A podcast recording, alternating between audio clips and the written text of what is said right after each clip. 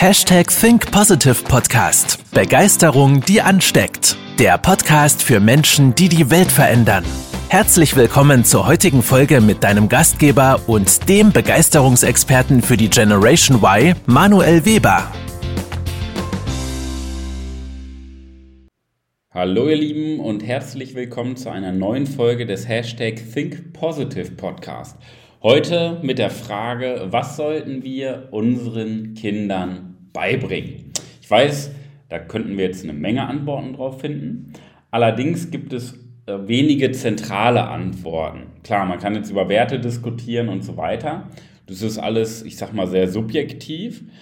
Aber aus meiner Perspektive gibt es auch zentrale Dinge, die uns Menschen aufbauen oder limitieren im weiteren Verlauf unseres Lebens. Und deswegen sollten wir mal unbedingt in dieser Podcast-Folge spätestens darüber sprechen.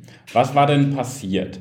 Ich beobachte jetzt seit über zehn Jahren menschliches Verhalten und schreibe mir meine Notizen auch immer in mein äh, Tagebuch mit rein und habe da jetzt über die Jahre schon einiges an Gedanken und Material gesammelt. Und am vergangenen Wochenende war ich mit der Familie, meiner Familie in einem Center Park. Das war so ein Aquapark viel, äh, für, für, äh, für Familien.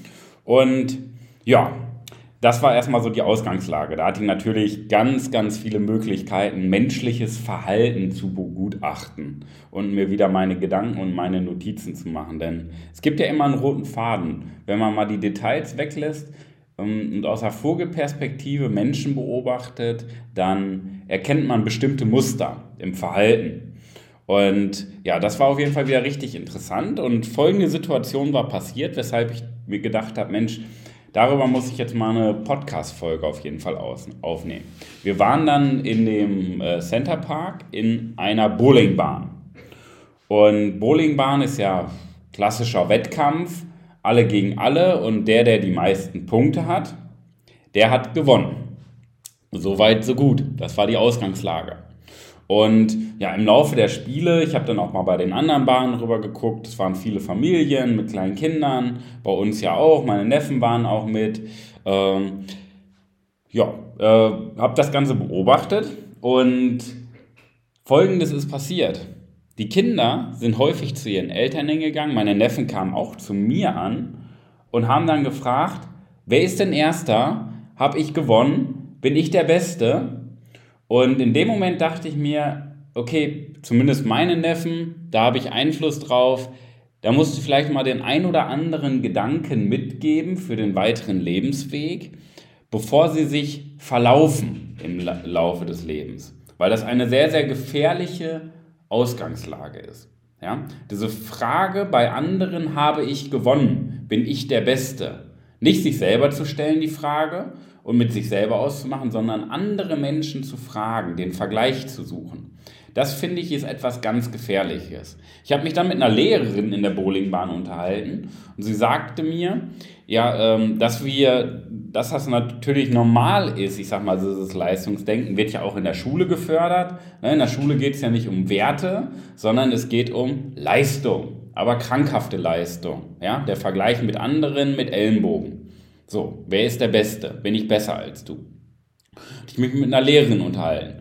Und auf der einen Seite ist das ja auch vollkommen in Ordnung, in einem Wettkampf, äh, ich sag mal, Erster werden zu wollen. Dafür gibt es nun mal Wettkämpfe, sich zu messen halt. Das ist ja auch absolut legitim. So, wenn man jetzt denken mag, ja, wir müssen den Wettkampf abschaffen, wir müssen äh, erste Plätze abschaffen, das ist ja völliger Unsinn. Das macht ja keinen Sinn. Das ist ja absolut auch in Ordnung, ja, dass sich am Ende des Tages mh, hm, der Stärkere durchsetzt. So. Ich bin jetzt vielleicht kein Hochspringer und deswegen würde ich ja auch nie die Erwartungshaltung haben, beim Hochspringen jetzt Erster werden zu müssen.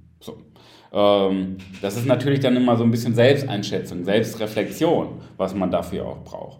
Das heißt, die eine Seite der Medaille ist natürlich gar nicht so schlimm, der Wettkampf. Ja? Ähm, und man vergleicht sich ja automatisch. Der Punkt ist, es wird immer, äh, wir versuchen ja immer den einfachen Weg zu gehen. Das heißt, irgendwas, was ähm, schlecht ist für uns, wegzulassen oder abzuschaffen. Auf der, das bringt aber nichts. Wir müssen halt lernen, daran zu wachsen und stärker zu werden. Und jetzt kommt der Gedanke, was ich dann meinen Neffen beigebracht habe. Ich habe jetzt nicht gesagt, das wäre so der klassische Gedanke, ja, es geht nicht nur ums Gewinnen, äh, wir sind alles Gewinner, so äh, der klassische Gedankengang. Das ist völliger Unsinn. Ja? Dann bräuchte man keine Wettkämpfe machen. Ich habe ihm beigebracht, und das ist eine klassische Führungsfrage auch, das eine der besten Führungsfragen, die du stellen kannst. Wie siehst du dich denn selber? Das ist die spannende Frage dahinter. Wie siehst du dich denn selber? Anstatt mich zu fragen, bin ich der Beste? Habe ich gewonnen? Wie viele Punkte habe ich im Vergleich zu dir? Kannst du dich auch selber fragen, bin ich gut? Bin ich gut genug? Bin ich der Beste? Ja? Weil es ist vollkommen okay, wenn du das mit dir selber ausmachst und dir selber die Anerkennung gibst und dir selber sagst, hey, das habe ich gut gemacht. Aber bitte nicht im Vergleich zu anderen, weil das ist krankhaft. Warum? Weil im Endeffekt fragst du immer andere für ein Feedback aus dem Grund, weil du selber in dir unsicher bist. Das bedeutet, dir fehlt das, der tiefe Selbstwert, die tiefe Selbstsicherheit. Und ab dem Moment bist du immer abhängig von der Meinung anderer. Darauf baut dein Selbstbild auf, was andere zu dir sagen. Ja? Das ist so der Klassiker. Bin ich schon gut genug? Bin ich schon soweit? Das sind äh, Bullshit-Fragen. Weil alles, was in deinem Leben passiert, von anderen abhängig ist. Und das ist doch immer eine, mehr Unsicherheit kann ein Mensch doch gar nicht haben. Mehr Gefahren kann ein Mensch doch gar nicht ausgehändigt sein, wenn wir abhängig sind von der Meinung anderer. Die Kunst ist es, und das ist auch die Kunst vor allen Dingen als Führungskraft, ähm, da sehe ich den aller, allergrößten Engpass bei allen Führungskräften. Definitiv ist das Selbstbild so weiterzuentwickeln, dass wir uns selber mehr ein positives Feedback geben, damit wir aus dieser Abhängigkeitsfalle rauskommen.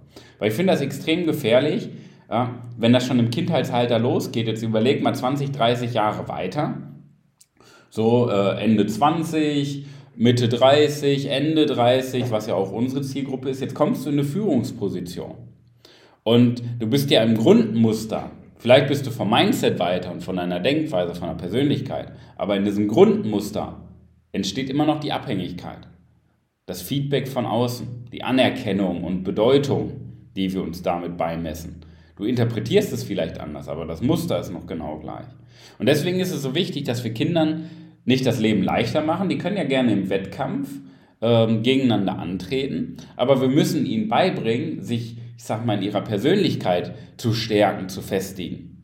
Warum? Weil sie dann den Vergleich besser einschätzen können, sie haben eine andere Erwartungshaltung dahinter und sie fühlen sich schon vorher als Gewinner und nicht erst durch den Wettkampf. Das ist ein ganz, ganz wichtiger Grundsatz, den wir für die Führung schon übernehmen können, weil deine Mitarbeiterinnen und Mitarbeiter genau dieses gleiche Grundmuster in ihren Köpfen haben. Ja? Und ähm, da können wir ja schon daraus adaptieren, dass du deinen Mitarbeitern auch beibringen darfst, dich selber zu loben. Aber vorher musst du immer anfangen mit dir selber. Das heißt, du darfst anfangen, an dir zu arbeiten, mit dir zu arbeiten, an deinem Selbstbild zu arbeiten, um das Ganze positiver zu gestalten. Okay? In diesem Sinne, das war mein Gedanke der Woche aus dem Wochenende. Es war auf jeden Fall wieder eine sehr, sehr lehrreiche Erfahrung durch Beobachtung da wieder die Zusammenhänge zu erkennen. Und ich wünsche dir nun die beste Woche deines Lebens. Arbeite an dir, hör auf dein Herz und schau, dass du dich selber lobst. Das ist ein ganz wichtiger Grundsatz. Ich weiß, das klingt erstmal komisch, aber genau da ist die Chance zu lernen, sich selber zu loben. In diesem Sinne, danke dir fürs Einschalten. Wenn du diesem Kanal, diesem Podcast noch nicht folgst, klick jetzt bei deinem Anbieter auf Folgen oder Abonnieren, denn dann verpasst du keine Folge mehr und jede Woche Montag erscheint eine neue für dich. In diesem Sinne, die beste Woche deines Lebens wünsche ich dir. Bis dahin, dein Manuel.